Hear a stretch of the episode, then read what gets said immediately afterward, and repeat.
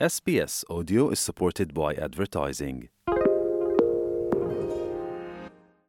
SBS is Australia's most trusted multilingual broadcaster. Our listeners are loyal, highly engaged, and have supported countless local businesses. We offer advertising packages for businesses of all sizes. Our experienced sales team will guide you through the process of owning a great campaign. Bring your own ad or have our production team make you something in one of our 68 languages. Start the conversation with your new audience today. Email sales at sbs.com.au. お聞きの放送は SBS ラジオの日本語放送です。連邦政府は労使関係制度の改正に関して大企業との対決の道を選びました。労働党は来週、労使関係の全面改正を導入することになっていますが、この改正はギグエコノミーの労働者を守るよう考案され、一連の仕事に条件を設けます。オーストラリアのギグエコノミーの労働者は最低賃金と不当契約解除からの保護で恩恵を受けることになります。チップに頼って生活に必要な支払いをしているギグワーカーたちへの圧力をなくすため、一連の新たな労使関係法が公表されました。この改正の恩恵を受ける人々には、ライドシェアの運転手や食品配達のライダーたちが含まれています。ウーバー運転手のウツァフ・バタライさんは TWU 運輸労働組合に入ってギグエコノミーの他の人たちのために戦っています。初めから終わりまで私たちはただの数で従業員には含まれていません。私たちはただ自分一人です。私たちは経験している金銭的な状況のために時にはストレスを感じ時には鬱にさえなります。私たちは生きるための基本的なニーズの大変基本的な支払いをするために数百時間働かなければならないからです。バタライさんでした。ギグエコノミーは大きく食べ物の宅配から高齢者ケアのスタッフィングアップ全国障害者保険スキームまで含みます。政府によりますと、それらの分野で働いている人々は従業員のように見えますが、実際には独立した契約者として働いており、本物の従業員と比べると権利や保護が大幅に欠けています。アルバニージー政権が月曜日に提出することになっている法案で、フェアワークコミッションは2024年7月1日からデジタルのプラットフォームを使って多数の従業員のようなワーカーのために最低基準を設定できるようになります。ギグエコノミーの規制は労働党の2022年の選挙公約の一環として出たもので、宅配運転手の死亡につながった危険な仕事のやり方を減らすことを狙いとしています。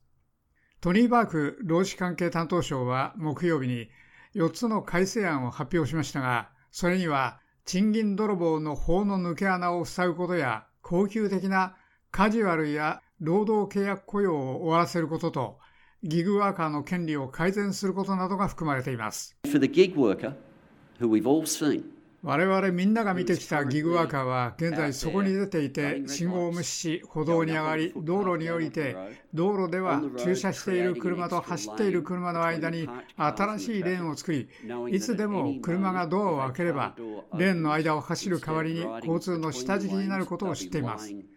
彼らはある程度の最低の基準を得るでしょうこれらの法の抜け穴を塞ぐことは彼らの人生を変えます.バーク労使関係省でした。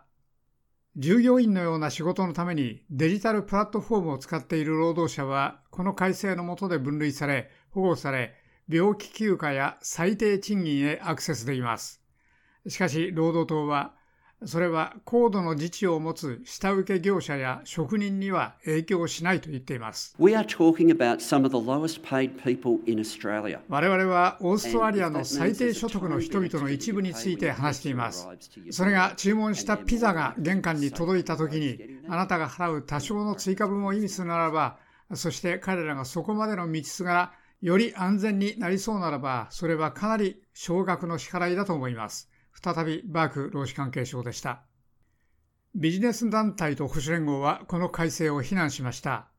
オーストラリアビジネス会議のチーフエグゼクティブ、ジェニファー・ウエスタコット氏です。This will not close loopholes, it will create problems. これは法の抜け穴を塞ぎませんし、問題を作り出すでしょう。それは賃金を増やす鍵である生産性を損なうので、労働者を傷つけるでしょう。中小ビジネスが多くの規制の下で苦しんでいるときに、それは彼らを傷つけるでしょう。それは消費者の負担を増やすでしょう。今日の政府の記録の上では、ピザの宅配を頼めばそのコストは増えるでしょう。そのコストはいくらになるのか、それがオーストラリアの消費者を傷つけるでしょう。その法案を通すべきではありません。ウエスタコト氏でした。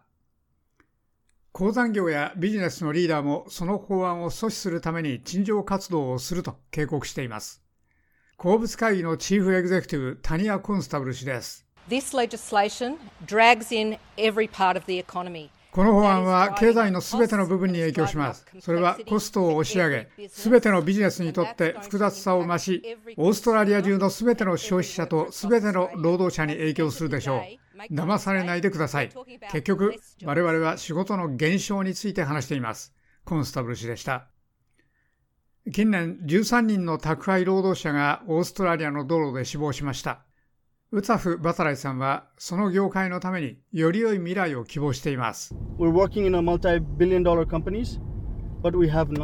私たちは大企業で働いていますが何も持っていません。私たちには何の肉体的な安全保障もありません。時々60キロの食料品の注文がありますし、10ドルもらって7、8キロ程度運転します。それは透明ではありません。私たちはどのようにして支払われるのかを知りません。何で測るのか、支払いの対象となる要素は何でしょうか。同じオーダーを受けて私が5ドルもらった時に他の運転手が6ドルか7ドルをもらっています。全く透明ではありません。バタライさんでした。